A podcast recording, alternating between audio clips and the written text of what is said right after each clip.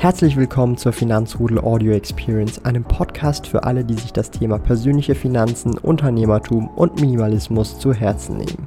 Hier lernst du wertvolle Tipps und Erfahrungen, die du in deinem Leben praktisch anwenden kannst. Mein Name ist Thomas Brandon Kovac, auch bekannt als Thomas der Sparkoyote. Ich bin Unternehmer und führe den größten Schweizer Finanz-YouTube-Kanal und Finanzblog sparkoyote.ch.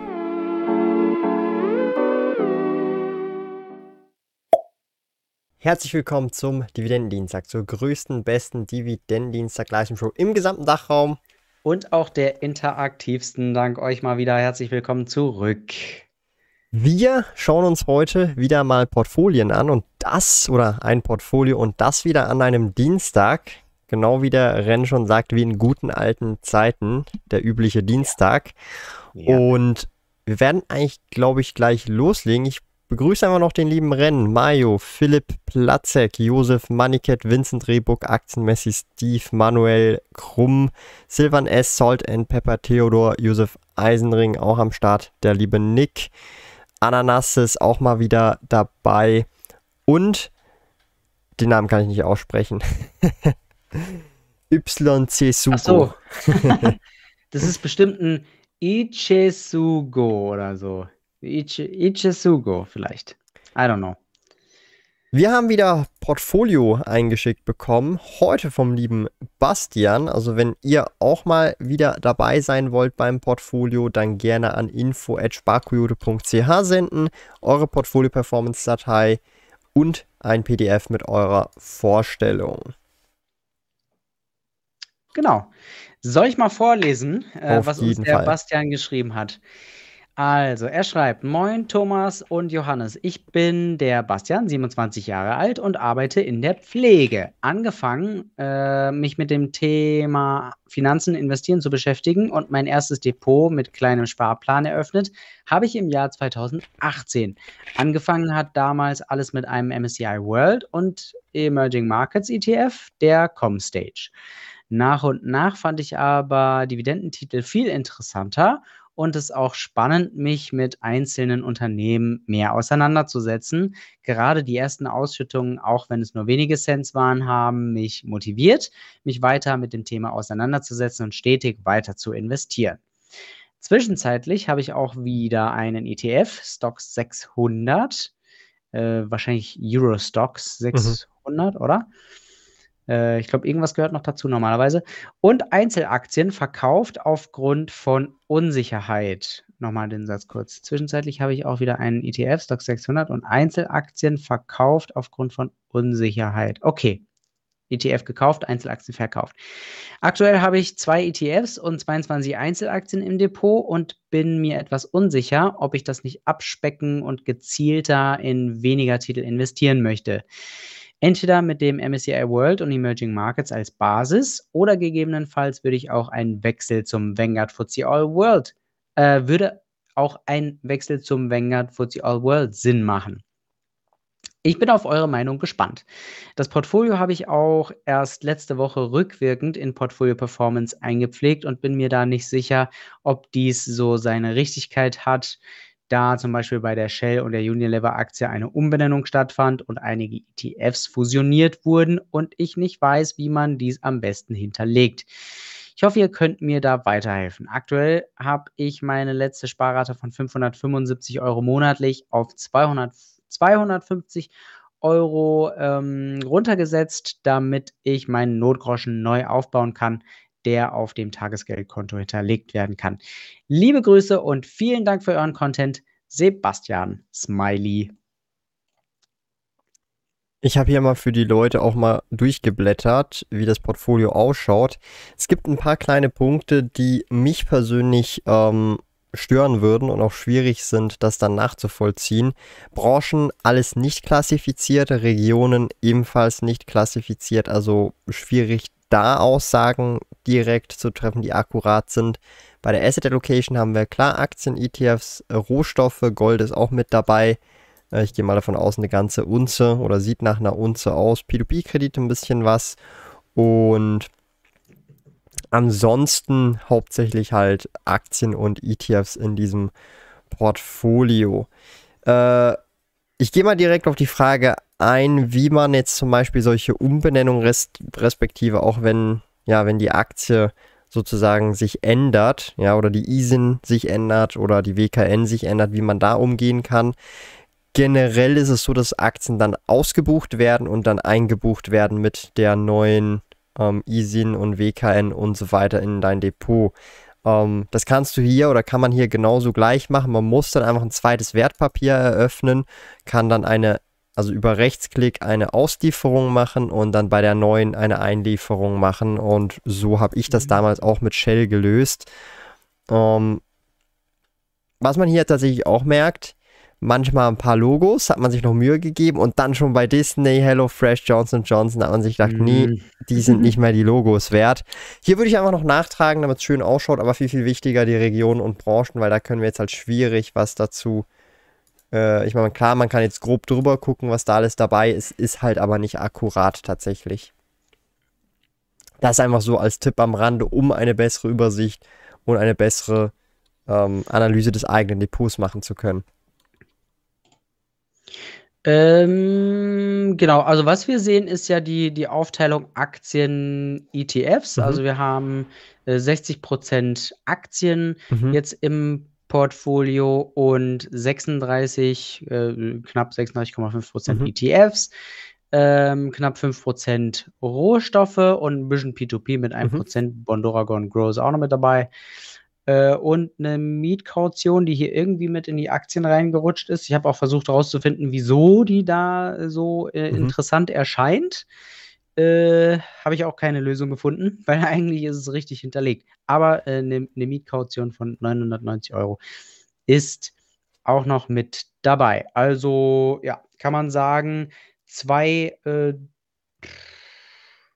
zwei fast zwei Drittel Aktien und äh, ein, nein, kann man, kann man eigentlich nicht sagen.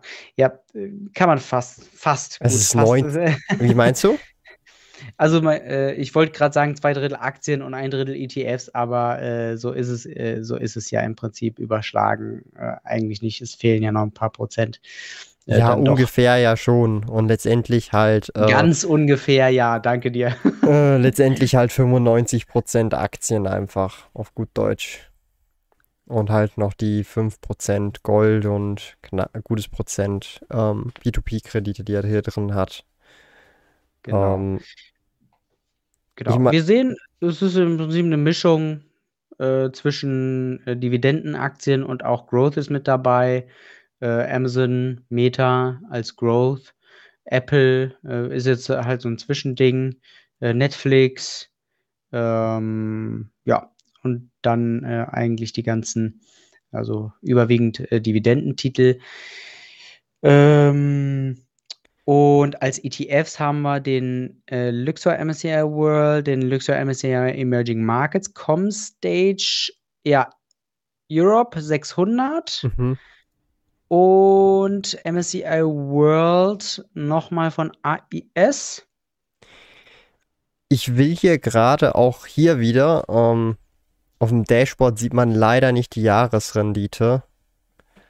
Ähm, das wäre bei Performance und dann Jahresrendite in einer Heatmap, dass man das etwas besser sehen kann. Ähm, also ich bin mir jetzt gerade unsicher, was im Portfolio zu welchem Zeitpunkt drin gewesen ah, ist, weil, ähm, und das ist so ein bisschen der Punkt, wenn man sich die Performance über die letzten Jahre so ein bisschen anschaut, ja, dann hat er zum Beispiel im 2021 den Markt deutlich underperformed mit, glaube ich, 13,9 Prozent. Also wenn ich mich da recht erinnere, das war halt ein bombastisches Jahr mit irgendwie über 20 Prozent ähm, für auch äh, Indizes oder irgendwelche äh, breit gefächerten ETFs. Dasselbe ähm, gilt, glaube ich, auch für dieses Jahr mit 3,9 Prozent.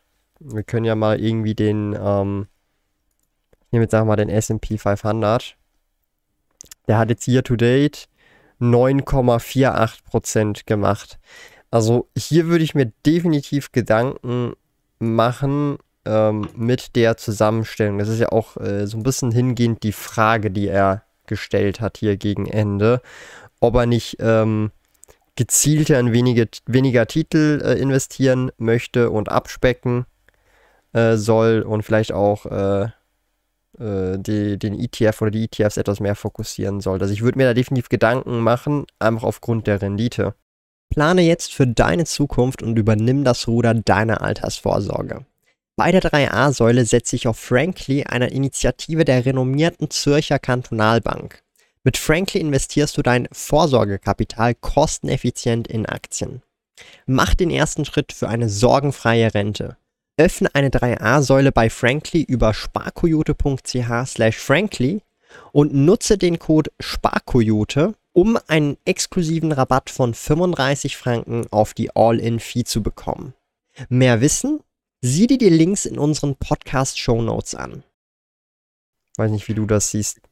Äh, definitiv kann man machen. Ich meine, äh, er, also er ist, ja, er, er, ist ja in der Anfangsphase immer noch. Ich kann super verstehen. Er ist seit fünf da Jahren dabei. Also das Portfolio ist fünf Jahre alt. Ja, aber das ist trotzdem, also äh, als wir nach fünf Jahren, also wir lernen ja immer noch dazu. Und jetzt, wir haben schon bald naja, gut, äh, 2015 sind wir, glaube ich, eingestiegen. Ne? Mhm. Also ich bin, ich bin 2015 äh, bin ich rein. Ähm, also ich habe auch jetzt die, die acht Jahre dann im Prinzip. Aber ähm, man, man, man lernt, man ist vielleicht auch mal mehr, mal weniger mit dabei, keine Ahnung. Er hat jetzt dann äh, umgeswitcht von ETFs zu einzelnen Aktien, da hat er sich dann eben mehr mit den Titeln beschäftigt. Das, was du äh, sagst, ist ein Aspekt, der, äh, der ist super, super wichtig natürlich auch. Also Rendite am Anfang mh, hm, oder äh, zwischendurch habe ich auch gesagt, ja komm, also mir macht es viel mehr Spaß ähm, es ist viel wichtiger, dass ich das so mache, wie es mir Spaß macht, anstatt dass ich halt knallhart auf die Rendite schaue. Inzwischen bin ich auch eher Richtung Rendite kommen. Also wir wollen auch, ähm, wir wollen auch unseren Vorteil davon haben und nicht nur den Spaß.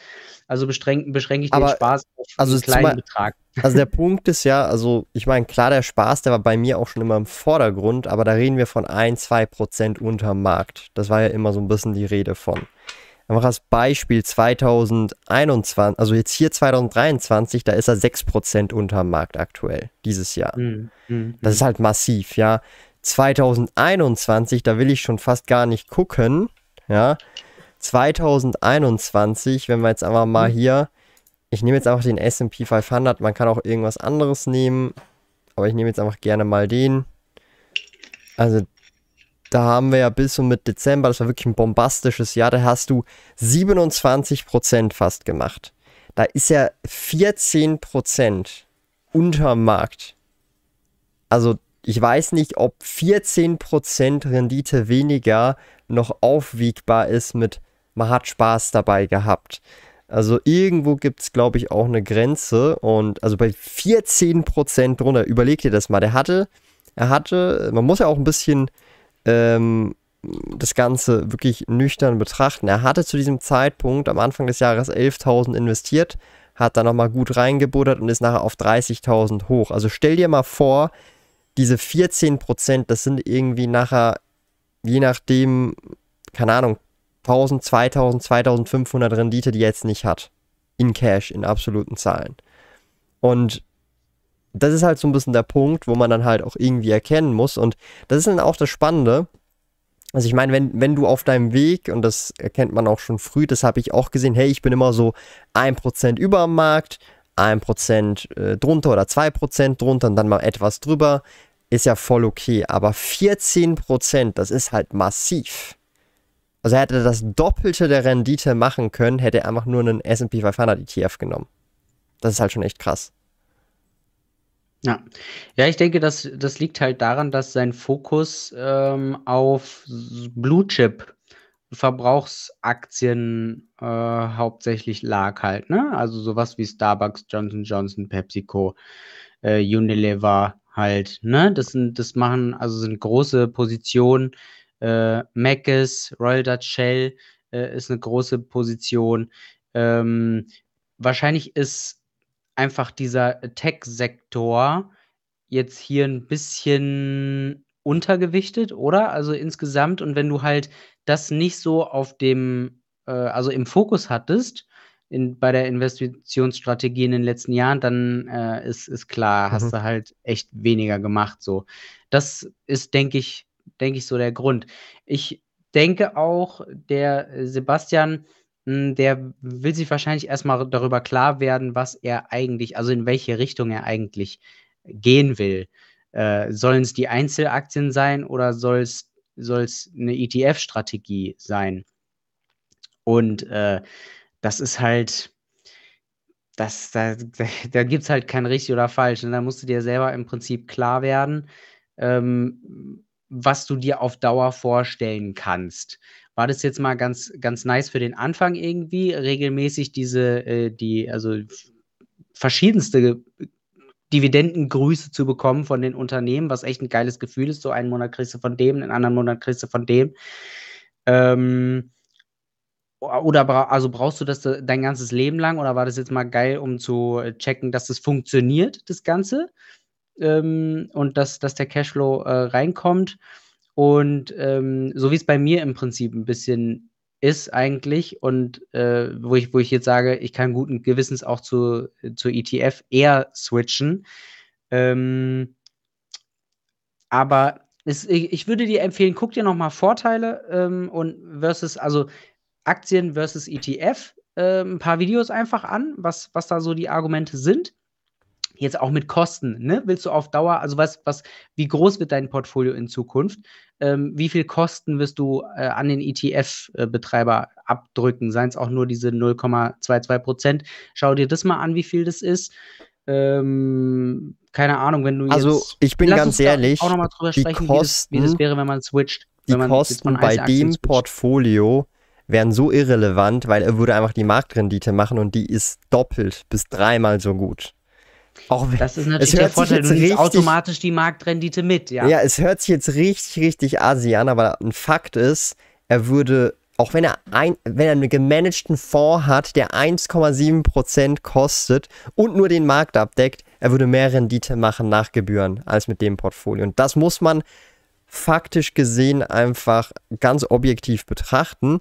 Und ich finde es spannend. Du hast vorhin erwähnt, er hat zwar viele, ja, so diese klassischen Dividendentitel, aber er hat auch schon so Zocks. Also ich meine, PayPal, Oatly, HelloFresh, Beyond Meat und nicht zu also nicht zu kleine Positionen, teilweise 500 bis 1500 pro Position, ja.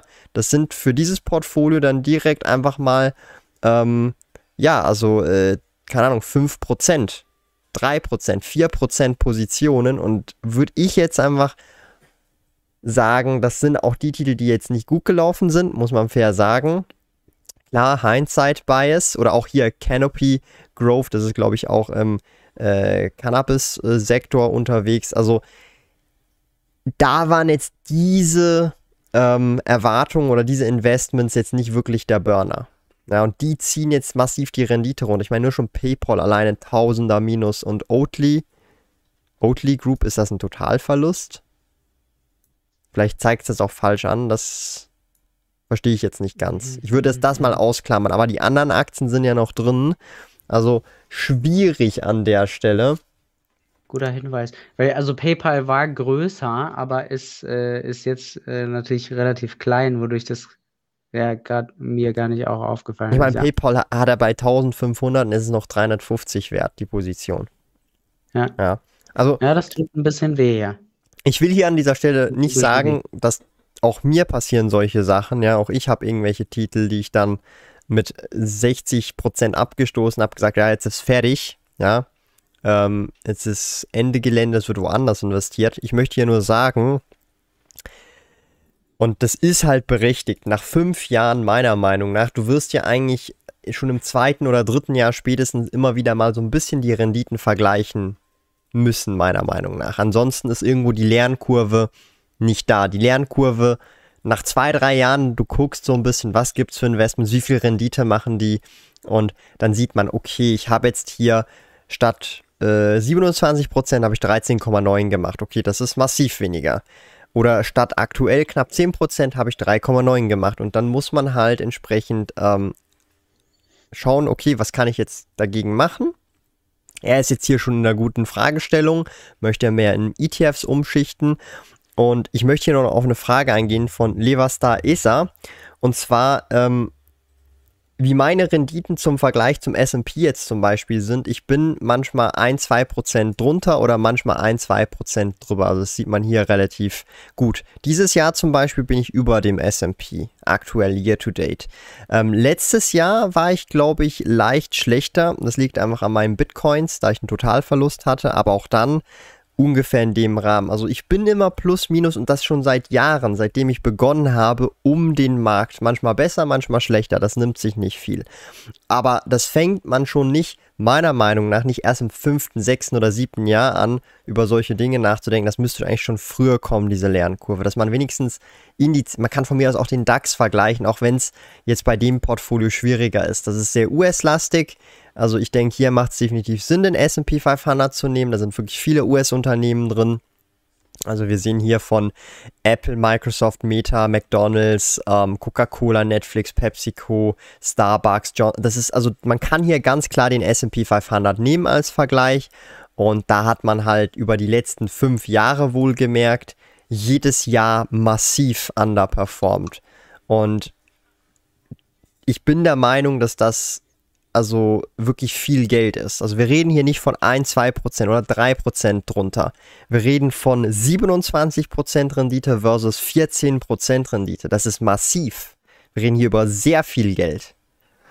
Ja, das sind jetzt hier in dem Kontext teilweise ähm, bei der Sparquote, die der Bastian hat, dass wir das einfach auch so ein bisschen konkretisieren können. Aktuell war die letzte Sparrate 575. Ähm, und jetzt hat er sie runtergesetzt auf 250, damit er den Notgroschen aufsetzen kann, damit wir das in Relation setzen können. Alleine die Rendite von 2021 hätte er in den Markt investiert, wären ungefähr vier bis sechs Monatssparraten gewesen. Überleg dir das mal. Vier hm. bis sechs Monatssparraten. Wir reden nicht über Kleingeld. Ja.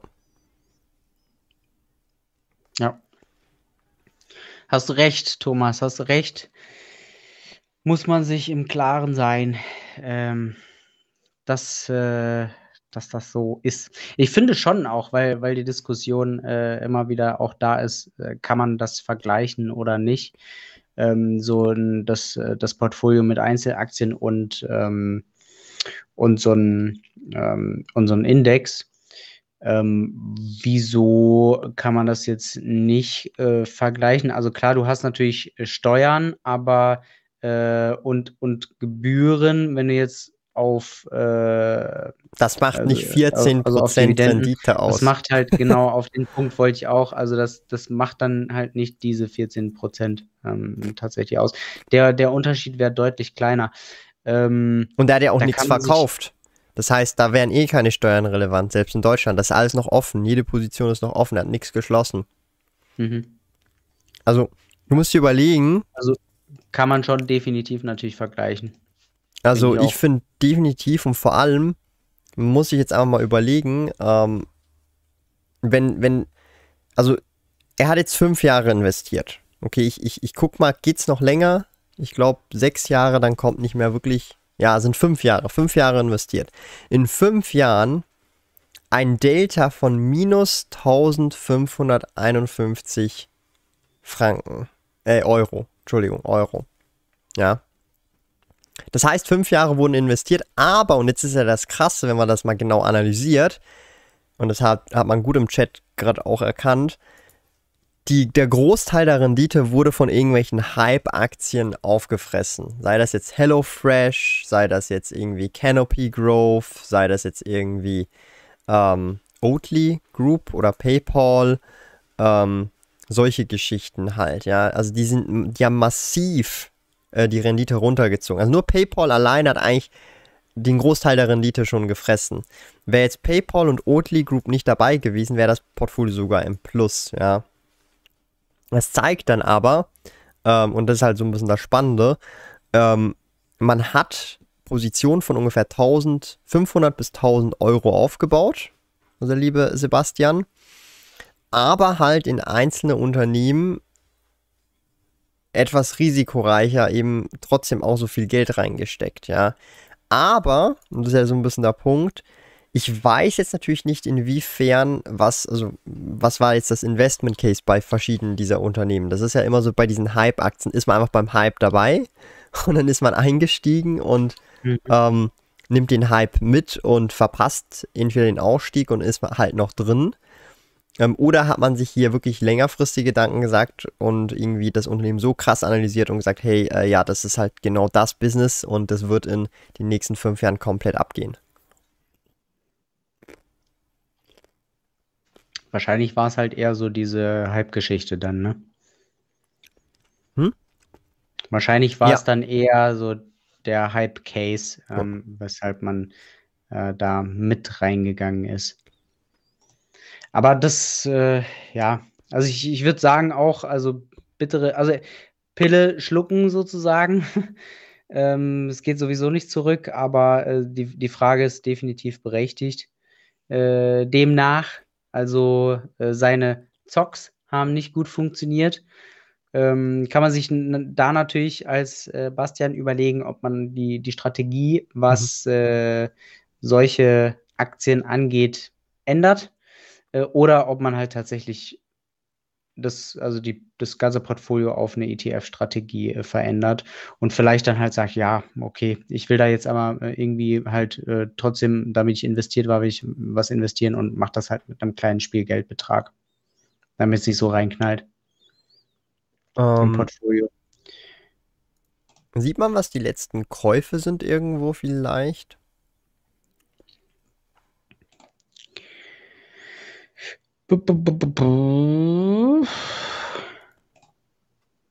Bei, äh, bei den Trails das Anfangsdatum, ähm, glaube ich. Und Ja, wenn man, also wenn man da nach Anfangsdatum sortiert. Beyond Meat wurde gerade kürzlich nachgekauft. Coca-Cola im ähm, Oktober noch. Pepsi Cola. Ja. Okay, das sind einfach alles Nachkäufe. Okay. Mhm. Also, ich würde definitiv dieses Portfolio über die kommenden Monate oder ein, zwei Jahre umkrempeln, etwas mehr streamline ähm, und hinblicklich dessen wirklich so diesen Blick auf die Rendite machen, die man jährlich macht. Ja. Und wenn man merkt, und das muss man dann auch vielleicht so ein bisschen eingestehen, wenn man merkt, so, hey, ähm, irgendwie klappt das nicht, dass ich nicht annähernd an den Markt komme, den Markt outperforme manchmal oder manchmal auch underperforme, aber wenn man ihn so max, also so krass underperformt und das über Jahre hinweg, dann würde ich mir einfach Gedanken machen, einfach nur noch halt in ETFs zu investieren und halt einfach den Markt mitzunehmen, bin ich ganz ehrlich. Also das, also irgendwo hört dieses Spaß haben auch bei mir auf. Also 14% mhm. Rendite also das wäre mir in der Spaß tatsächlich aktuell nicht wert. Also so viel Geld habe ich nicht. In dem entsprechenden Jahr, muss man dazu hm? sagen. Wie meinst du? In dem, in dem entsprechenden Jahr. Weil 14 ja, ist an sich nicht schlecht, deswegen meine ich nur in nee, dem also Jahr. Nee, also auch, auch jetzt dieses Jahr, 7, 6, 7 Prozent sind mir das auch nicht wert. Er ist ja dieses Jahr ungefähr 6, 7 Prozent unter dem Markt. Das wäre es mir auch nicht wert. Wäre mhm. wär ich jetzt 6 bis 7 Prozent unter dem Markt. Und zwar kontinuierlich. Das ist ja nicht so, dass es nur vereinzelt, zum Beispiel du hast fünf Jahre investiert und eines davon ist underperformed, sondern von diesen fünf Jahren sind, wenn ich das vorhin richtig geguckt habe, vier Jahre underperformed. Und zwar die letzten vier. Ja. Also da würde ich schon relativ zügig mal sagen, okay, wow, ähm, das ist relativ viel Geld, was mir da durch die Lappen geht. Ähm, Wäre für mich jetzt nicht, ähm, nicht d'accord, verstehst du, ich meine? Weil das zu viel Geld wäre. Mhm. Also, du musst dir überlegen, dieses Jahr irgendwie 7%, dann letztes Jahr 5%, dann das davorherige Jahr 14%, also immer unter dem Markt, ja. Und wir reden hier von einem breit gefächerten ETF für 0,2, 0,3% Gebühren pro Jahr, den er investieren könnte, ja. Das sind, also das, wir reden hier von Tausenden von Euro schon bei dem Portfolio. Und stell dir mal vor, das Portfolio hat eine Null mehr, dann reden wir unter Umständen über Zehntausende von Euro, die nicht vorhanden sind. Und da hört bei mir zum Beispiel der Spaß dann auf. Weiß nicht, wie, wie du das siehst, aber äh, so eben ein, zwei, vielleicht zweieinhalb, drei Prozent das höchste aller Gefühle, aber 14 Prozent, 7 Prozent, das sind massive Rendite, also Renditeverluste. Ja. Ja, ich muss aber auch äh, gestehen, ähm, dass sich da meine Einstellung wahrscheinlich in der letzten Zeit auch so ein bisschen verändert hat. Ähm, und ich wahrscheinlich vor gar nicht allzu langer Zeit auch noch, äh, ähm, da, dass der Spaßfaktor da auch noch äh, wichtig gewesen wäre und ich da nicht mich so sehr, und da kommen wir wieder zu dem Thema, Thema äh, Vergleichen, dass ich mich nicht so sehr mit dem Markt verglichen äh, hätte, wahrscheinlich. Ne? Und das ist ja auch das, was hier wahrscheinlich nicht passiert ist. Äh, und das, das kann ich nachvollziehen, so die Denke wo, wo man durchgeht. Mittlerweile muss ich sagen, bin ich auch eher der Kapitalist in der Hinsicht und sage, okay, mir geht da schon was durch die Lappen. Ist mir das das wert, so wie du gesagt hast? Ähm, aber da muss man auch erstmal hin. Und ähm, wie meinst vielleicht du? ist es, also da muss man auch erstmal dieses, also Mindset, mir fällt jetzt kein besseres Wort ein, die Einstellung muss man dahin erstmal äh, switchen, dass man sagt, mir ist jetzt der Spaß weniger beim Investieren wichtig äh, als die Rendite. Nee, es gibt auch eine Schmerzensgrenze. Das, was du gesagt hast. Ja, genau. Also das, was, was du gesagt hast, genau. Also mir ist der und, Spaß. Und diese Schmerzensgrenze, die ist hier offenbar nicht erreicht. Ganz easy. Also die, die wurde bei Sebastian noch nicht erreicht. Ähm, aber vielleicht hast du jetzt ihm äh, das, äh, also ihn mal. Also wär, wäre die bei 14% bei dir schon erreicht? Ähm, das, das weiß ich nicht. Das kommt auch darauf an, eben wie viel ist investiert. Jetzt in dem Fall, das ist schon ein großes Portfolio. Das sind jetzt irgendwie äh, 2500 um, Euro. Nee, geht's, mehr, geht's, 14 Prozent. Geht schon um einiges? 2.000, 3.000 ja. Euro weniger. Genau, also geht es schon um einiges. Du, ich, äh, ich weiß nicht, also ich, ich, stimme dir schon definitiv zu. Ähm, ich, ich will halt nur auch den Aspekt mit reinbringen. Ich weiß, also ich kann nachvollziehen, woher das bei ihm kommt. So.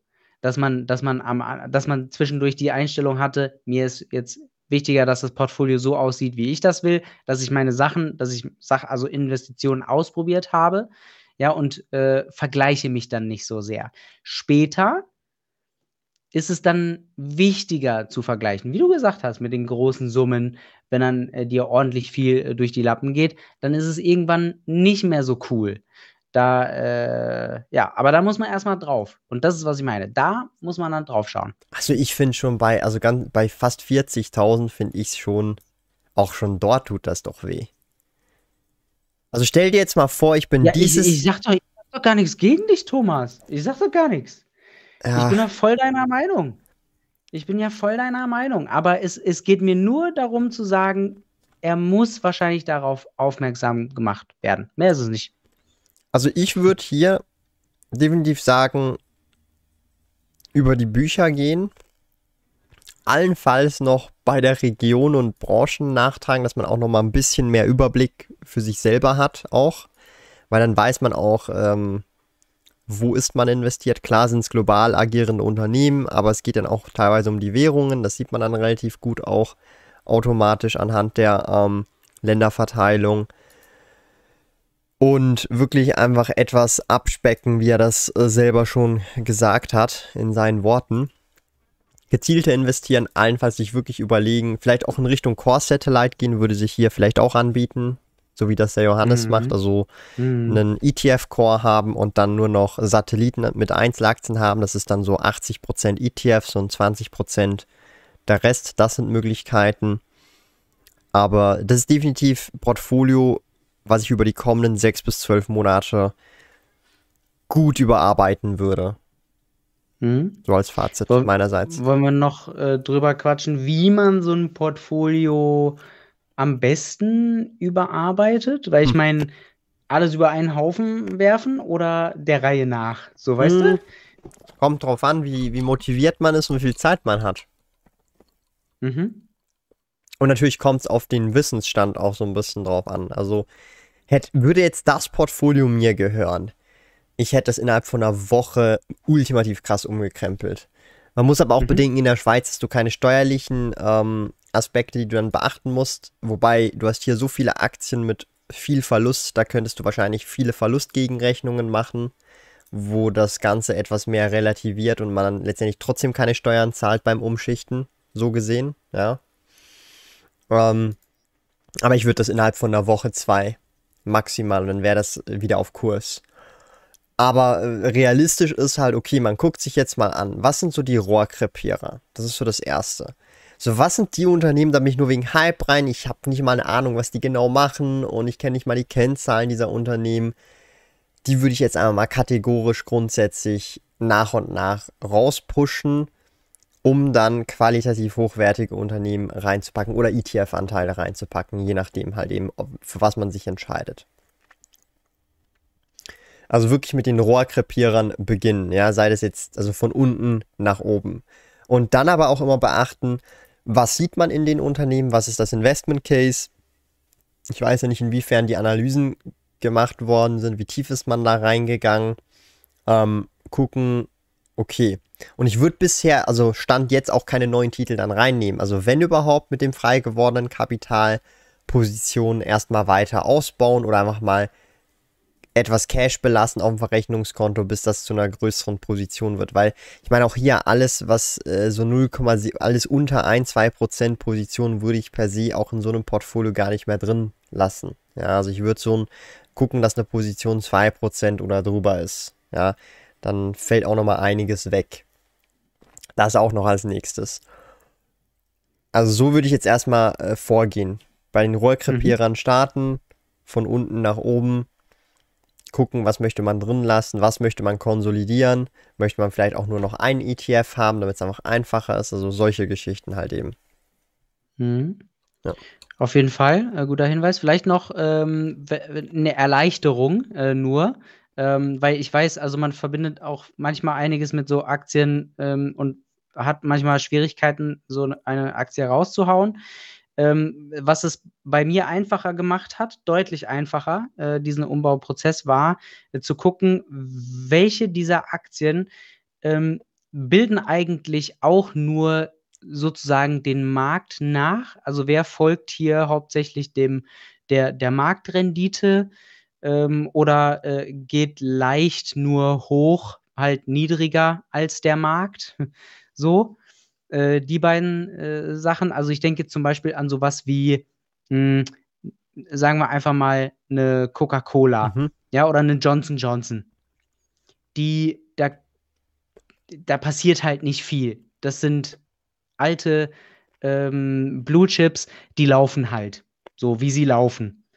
So, und ähm, da ist es bei mir dann echt nicht schwer gefallen zu sagen, okay, dann statt denen einfach den Vanguard Fuzzy in meinem Fall ähm, gar kein Problem. Ja. Ähm, dadurch mehr äh, gewesen. Äh, aber wie würdest du jetzt sagen, mh, hm, weil ihr habt ja jetzt mit der Strategie gestartet, MSCI World und Emerging Markets.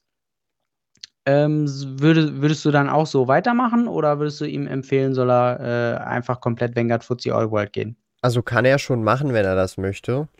Also so weiter. Also es, es kommt, also bei den ETFs, man muss ganz ehrlich sagen, so bei den ETFs hat er eigentlich nicht so viel zu tun. Da kann er entweder laufen lassen, er kann es vereinfachen. Ähm, also von mir aus so ETFs, das ist so das Letzte, was ich hier tackeln würde. Bei dem Portfolio. Mhm. Ähm, weil das, also hätte er nur die ETFs im Portfolio, er hätte eine bessere Rendite. Und zwar maximal. Er hätte wahrscheinlich Stand heute, wenn er nur in diese drei ETFs investiert hätte, keine Ahnung, 45.000 48.000 Euro statt 38.000. Er hätte ungefähr 5.000 bis 10.000 Euro mehr im Portfolio. Hätte er nur diese drei ETFs oder zwei. Mhm. Mhm. Ich sehe jetzt hier gerade keinen Handlungsbedarf, der akut ist. Beim Aktienportfolio hingegen sehe ich einen akuten Handlungsbedarf bei ungefähr sicherlich 30, 35, also ein guter Drittel der Titel ist Handlungsbedarf meiner Meinung nach. Ja. Mhm.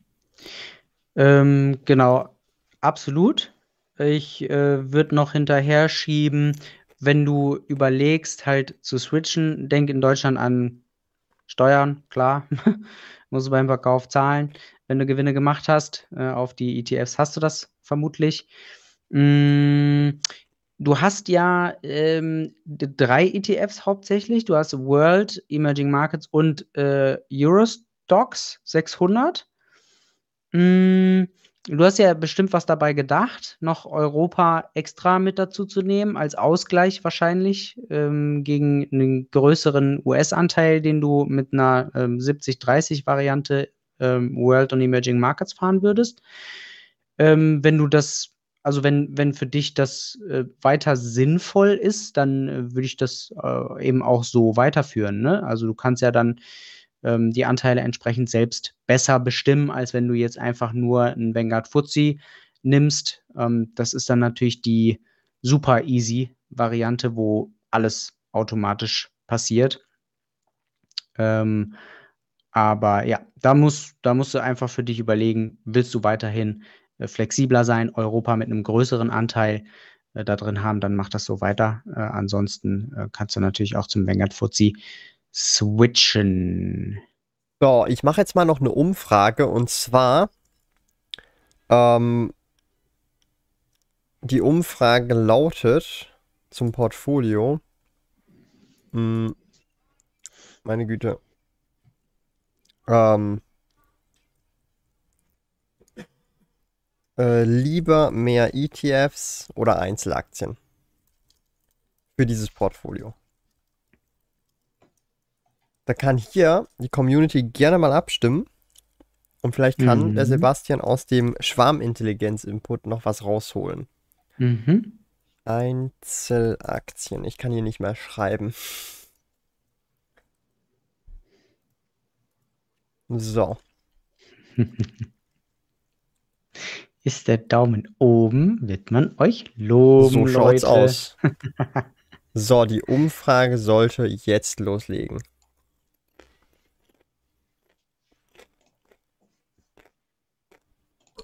So. Ihr könnt natürlich auch in den Chat andere Ansätze anschauen. Ich finde zum Beispiel Pepsi, äh, Peps, Pepsi und Cola, jein. Also klar, so oberflächlich machen beide Getränke, aber ich finde das Geschäftsmodell ist von beiden doch schon sehr unterschiedlich. Zumal Pepsi auch sehr viele Snacks hat mittlerweile. Mhm. Mhm.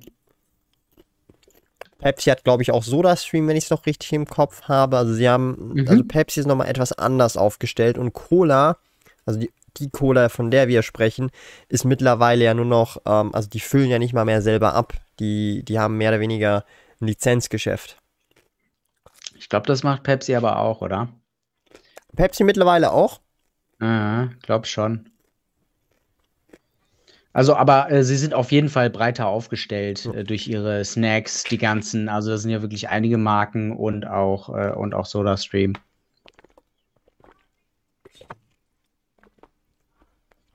So, stimmt ab, meine Lieben. Lieber bei diesem Portfolio mehr oder das frei gewordene Kapital mehr in Einzelaktien wieder stecken oder in ETFs. Haut raus und vielleicht wird die Schwarmintelligenz hier noch was reißen. Es haben schon mittlerweile über 40 Leute mitgemacht. Wow. Not bad. Da kriegen wir auch nochmal die 50 oder sogar 60 allenfalls hin. Das wären, wären die Hälfte der Zuschauer bei 120 Leuten. Wahnsinn. 44 Stimmen. Gibt es noch mehr Stimmen? Will Thomas ist ja richtig aggressiv hier, unterwegs heute. Ich bin nur sehr objektiv unterwegs und ähm, ich hoffe, das wird nicht falsch verstanden. Man muss halt ganz ehrlich schon sehr realistisch damit umgehen. Also wer jetzt hier das Portfolio mit so 2-3% unter dem Markt gewesen, da, da hätte man nichts von mir gehört. Manchmal muss man äh, äh, Leute wachrütteln, weil 14, also wo ich gesehen habe, 2021, 14% weniger, das ist halt Jesus, 14%. Stell dir, stell dir das mal vor, das Portfolio hat eine Null mehr. 14% wären einfach irgendwie 50.000 Euro weniger Rendite. Ja, also statt, statt 100.000 äh, machst du nur 50.000 Rendite. Und der Unterschied ist, jemand hat in einen ETF investiert und der andere hat Einzelaktien und es ist nicht so, dass der mit Einzelaktien dann besser performt hat. Ja. Ich glaube, wir müssen den Titel umändern in Thomas außer Rand und Band. Mhm. Sebastian, ja. schmeiß dein Portfolio um. Ja, nee, ich denke, das ist dir auf jeden Fall ja. gelungen, ähm, hier ein bisschen wach zu rütteln. Ähm, da warst du heute auf jeden Fall der Bad Cop. Ich war der Good Cop. Hoffentlich so ein bisschen. ähm, ist das durchgekommen. 58 Stimmen übrigens. Noch zwei Leute, dann haben wir die 60 voll. Come on. Dann haben wir auch einen, ein repräsentatives gerade. Ergebnis. Wow. Ist aber jetzt schon ziemlich hm. genau zwei Drittel. Markus schreibt. Gegen ein Drittel. Würde zwei Depots führen, eines nur mit dem ETF, das andere nur Einzelaktien, kann man dann schön verfolgen im Vergleich. Kann man auf jeden Fall auch machen. Äh, aktuell sind es sogar 107 Zuschauer. Ich weiß nicht, warum 78 steht. Komisch. Ja, ja, wir sinken, wir sinken. Echt? Dann ist die Umfrage ja, ja. jetzt beendet passiert, worden. Passiert nicht so viel. 63% für ETFs und 36% für Einzelaktien. Ich wäre auch für ETFs, also wenn ich stimmen mhm. könnte. Habe ich auch.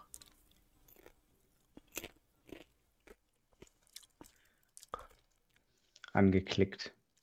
Funktioniert das Aber eigentlich? einfach vor, vor, allem was in ETFs investieren? Nee, Klar? ich habe jetzt hier so ein Tool, da kann ich eine Fragerunde starten. Und. Ah, stellt eure Fragen. Mhm. Frage genau. stellen. Ja. Und dann können wir die Fragen beantworten. Man kann mal die Fragerunde auf jeden Fall so machen. Ah, ja, let's try. Lass noch die eine oder andere Frage beantworten. Falls, falls uns noch jemand eine Frage stellen mhm. möchte. Josef fragt, oder Josef, äh, welche Aktien haltet ihr für die nächsten Dekaden? Bei welchen Aktien seht ihr als Langinvestoren die höchsten Chancen? Okay. Äh, was hast du noch für Stockpicks oder was hast du noch für Einzelaktien, wo du sagst, hey, das halte ich noch Dekaden? Oh. Äh, schwierig.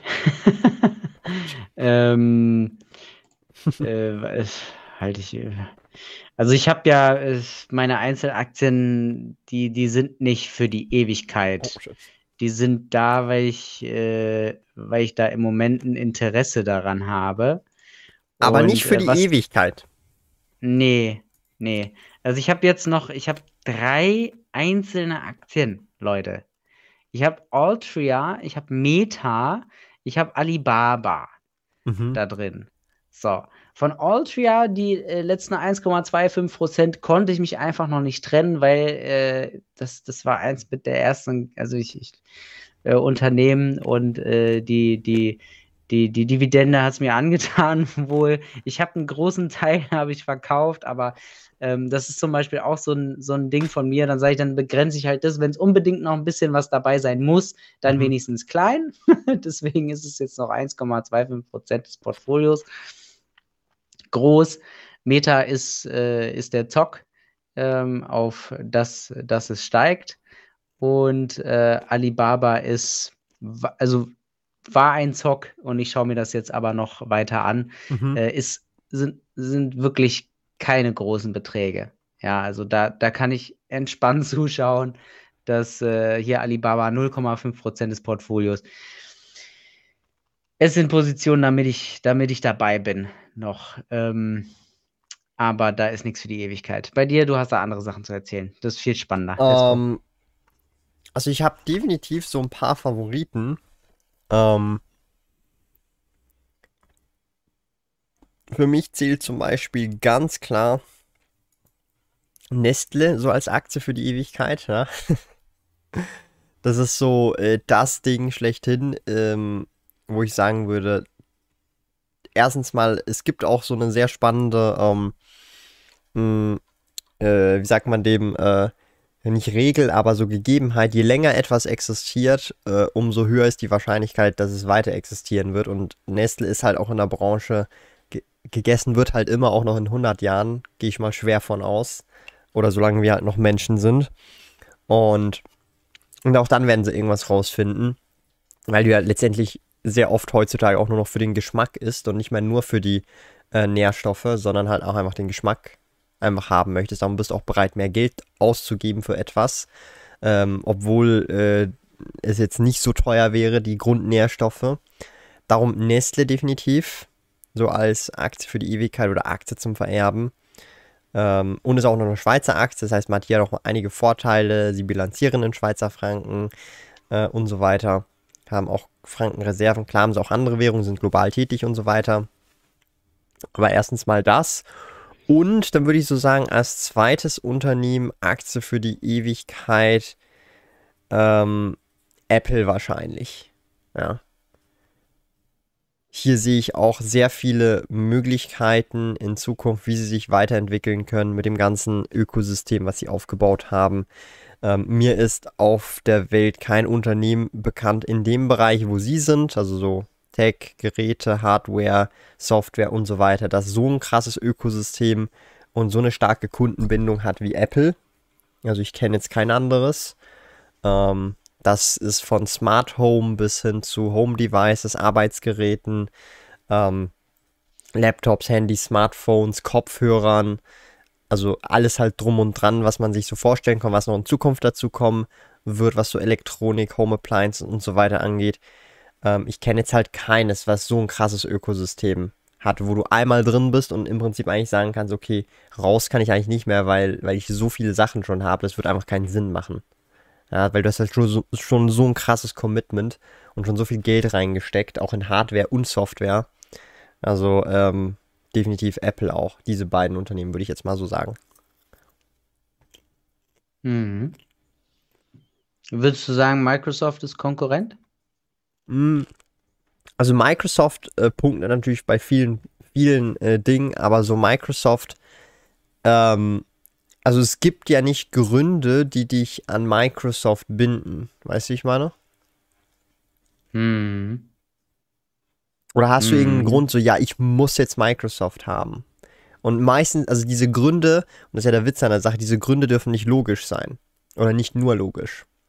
Hm. Weil du willst ja, oder das sind ja auch, darum ist ja auch Apple größer jetzt zum Beispiel als Microsoft, obwohl Microsoft rein, wenn du jetzt Computer mal anguckst und so weiter und overall eigentlich mehrfach vertreten sein sollte und mehr Kunden so gesehen tatsächlich eigentlich hat. Aber trotzdem sind sie nicht größer als Apple. Sind auch sehr groß, ja. Aber das sind halt solche Punkte. Also du, du wirst halt am Ende des Tages irgendwann nur noch größer und größer und größer, wenn es nicht nur um die Logik geht, sondern auch ähm, du hast halt den Kunden, also kennst du irgendwelche Microsoft Crazy Fans und Hardcore Leute, die voll Microsoft sind? Oder Microsoft Fanboys? Gibt's das? Ja klar, gibt's das vielleicht, aber hört man nicht wirklich, oder? Nee, jetzt nicht so laut. Nicht wirklich, gar niemand. Nicht, die sind nicht so laut, ja. Also nicht mal, nicht, Leute, die sind nicht mal laut, die gibt's zurück. einfach fast nicht. Ja. Sind keine ja. Fanboys. Gibt es irgendein krasses Microsoft-Event, ja. was sich die Leute zu Hause live reinziehen und streamen und es, es, nee. es gibt überall YouTube-Videos drüber, nee, Reactions und schieß mich tot. Nee. Verstehst du, nee. was ich meine? Jedes verdammte Apple-Event wird gelivestreamt, dann gibt's Reactions und hier und jenes, Recaps und schieß mich tot mhm. und man hört wieder was. Hast du schon jemals irgend oder auch jedes neue iPhone, auch wenn beim iPhone nichts Neues äh, äh hinzugefügt mhm. wird, gefühlt, trotzdem gibt es einen fetten Post, wird durch die Mediensau getrieben. Ich habe schon lange nicht mehr über irgendein Surface und keine Ahnung was in den Medien gehört. Juckt einfach niemanden. Juckt einfach niemanden die Bohne. Also nicht, dass Microsoft schlecht ist, nur ich möchte erklären, dass es diese halt Dinge. Da einfach überhaupt da. nicht logisch oder rational zu erklären sind, mhm. sondern einfach nur auf emotionaler Basis ähm, so entstehen können, diese, Hi diese Hype oder Fanboys sozusagen. Ein Fanboy bist du nur nicht, weil du logisch oder rational denkst, sondern weil du einfach denkst, das ist geil. Ja. Mhm. Unabhängig ja. davon, ob es logisch und rational geil ist, sondern du findest es einfach geil. Ja. Fertig. Ja. Vielleicht jetzt mit der Spiele-Sparte, dass da noch ein bisschen was zu, zu Microsoft kommt durch die, durch die Akquisition von. Ähm, Über den Game Pass, ja. Ja. Aber der ist Maybe. ja auch nicht exklusiv, das kannst du ja überall spielen. Ja. Kannst du auch auf einem Mac ja, okay. spielen. Ja, das stimmt. Das stimmt. Aber trotzdem äh, verdient ja Microsoft. Und vielleicht bist du dann nicht direkt Fan von Microsoft an sich, sondern von, von den Spielen. Genau. So ein bisschen. Das ja. ist der Punkt. Das ist der nächste Step. Ja. Aber das ist ja auch schon mal was. Also gut, okay. Aber ich verstehe den Punkt, ja, ja. Es steht, es steht niemand, äh, äh, also es stehen keine tausend Leute in irgendeinem äh, Einkaufszentrum bereit, wenn irgendwas Neues von Microsoft released wird. Ja. So. Also ich, ich, wüs ich wüsste es nicht. Da hast du definitiv recht. Also da ist der Hype um, um Apple größer. Ist halt die Frage, wie lange geht das? Wie lange geht so ein Hype? dass da wirklich tausende Leute immer äh, vor so einem neuen iPhone irgendwie stehen und das unbedingt haben wollen. Ja.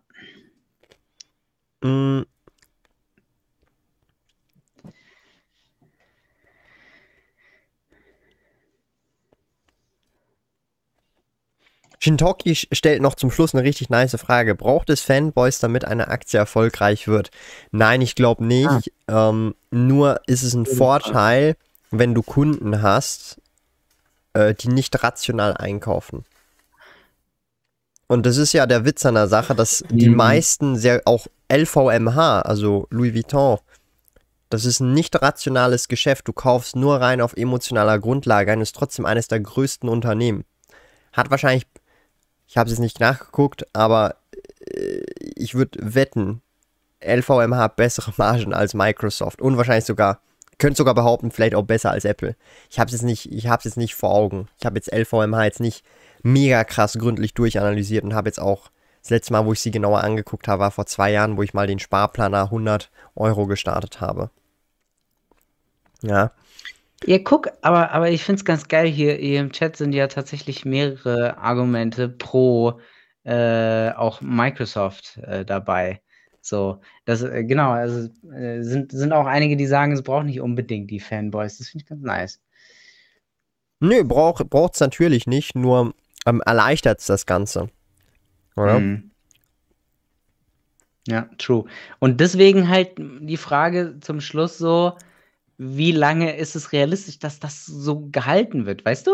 Dass Apple immer Fanboys haben wird und dann wird es vielleicht eher so vom Feeling her wie so ein Microsoft irgendwann. Vielleicht ist das so der, der, der Way to go und dann äh, definitiv äh, stimmt. Hier gibt es ja auch noch die, ähm, na, äh, wo habe ich es gerade gelesen hier? Ähm, die, die, die, die, die, die, die, die Plattform von, von Microsoft zum, äh, die, die Cloud-Geschichte. Äh, wie heißt sie? Die, die gerade gut läuft hier. Mm, Azure. Warte, Microsoft Cloud und AI äh, so. Business im Höhenflug. Mhm. Äh, genau. Ja, also es gibt auch echt, echt positive, positive ähm, Meldungen über Microsoft. Also nee, Microsoft läuft ja gut. Nichts gegen ja. Microsoft. Nur ja. ähm, wollte ich erklären. Es, es läuft halt. dass halt grundsätzlich, halt wenn, wenn, wenn, Kunden nur auf logischen und rationalen äh, Grundlagen einkaufen, was halt eben nicht tun, das ist eben der beste Beweis. Darum bringt es ja auch nichts, wenn du hier immer sagst, oder das ist so der Klassiker, ja, du hast mehr Leistung, wenn du einen Windows-PC hast auf Papier. Weißt du, bessere Gigahertz, mehr Kerne, was weiß ich was, und das ist günstiger, mhm. Preis-Leistungs-Verhältnis. Mhm. Aber wenn du Kunden, wenn alle Kunden so einkaufen würden, also der ganze Markt, dann würde es kein LVMH geben, weil wer gibt für eine Tasche ja. 10.000 Euro aus? Ist ja nicht rational, ja. ist ja nicht logisch. Ja. ja. Und das wollte ich einfach damit nur ähm, erklären. Ja. Definitiv. Weil dann würden eigentlich äh, nur, ich sag's jetzt mal so, wie es ist, nur zum Beispiel die Billigmarken überleben, die No-Name-Brands, die nicht viel in Marketing reinstecken, auch beim Essen und beim Trinken, aber was ist nicht der Fall, ist umgekehrt. Die größten Unternehmen sind halt diese großen Marken und Brands im Nahrungsmittelbereich jetzt zum Beispiel. Ja.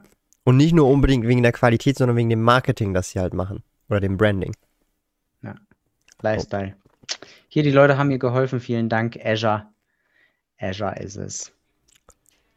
Ich würde sagen, an der Stelle. Manche sagen auch Azure. Ich Azure. Ich, ich habe immer Azure. Azure. Oder Azure. Microsoft Azure. Azure. Ja. So habe ich das noch gelernt damals in der UBS. Und ja. das damals auch benutzt. Ich würde sagen, an der Stelle, ihr könnt gerne eure Portfolien an info.sparkoyote.ch senden, eure Portfolio-Performance XML-Datei und PDF-Vorstellung. Und dann kommt das Ganze beim nächsten Dividendendonnerstag vor. Sendet es also gerne ein. Und ihr könnt auch gerne das zweite oder dritte Mal einsenden. Also wenn schon etwas her ist, also ein halbes Jahr, ein Jahr her ist, dann könnt ihr gerne nochmal einsenden, auch kein Problem. Ähm, vielleicht dann auch das letzte Video mitschicken, dann kann man sich das vielleicht noch reinziehen oder entsprechend dann posten für die Community. Dann würde ich sagen, sehen wir uns beim nächsten Dividenden-Donnerstag.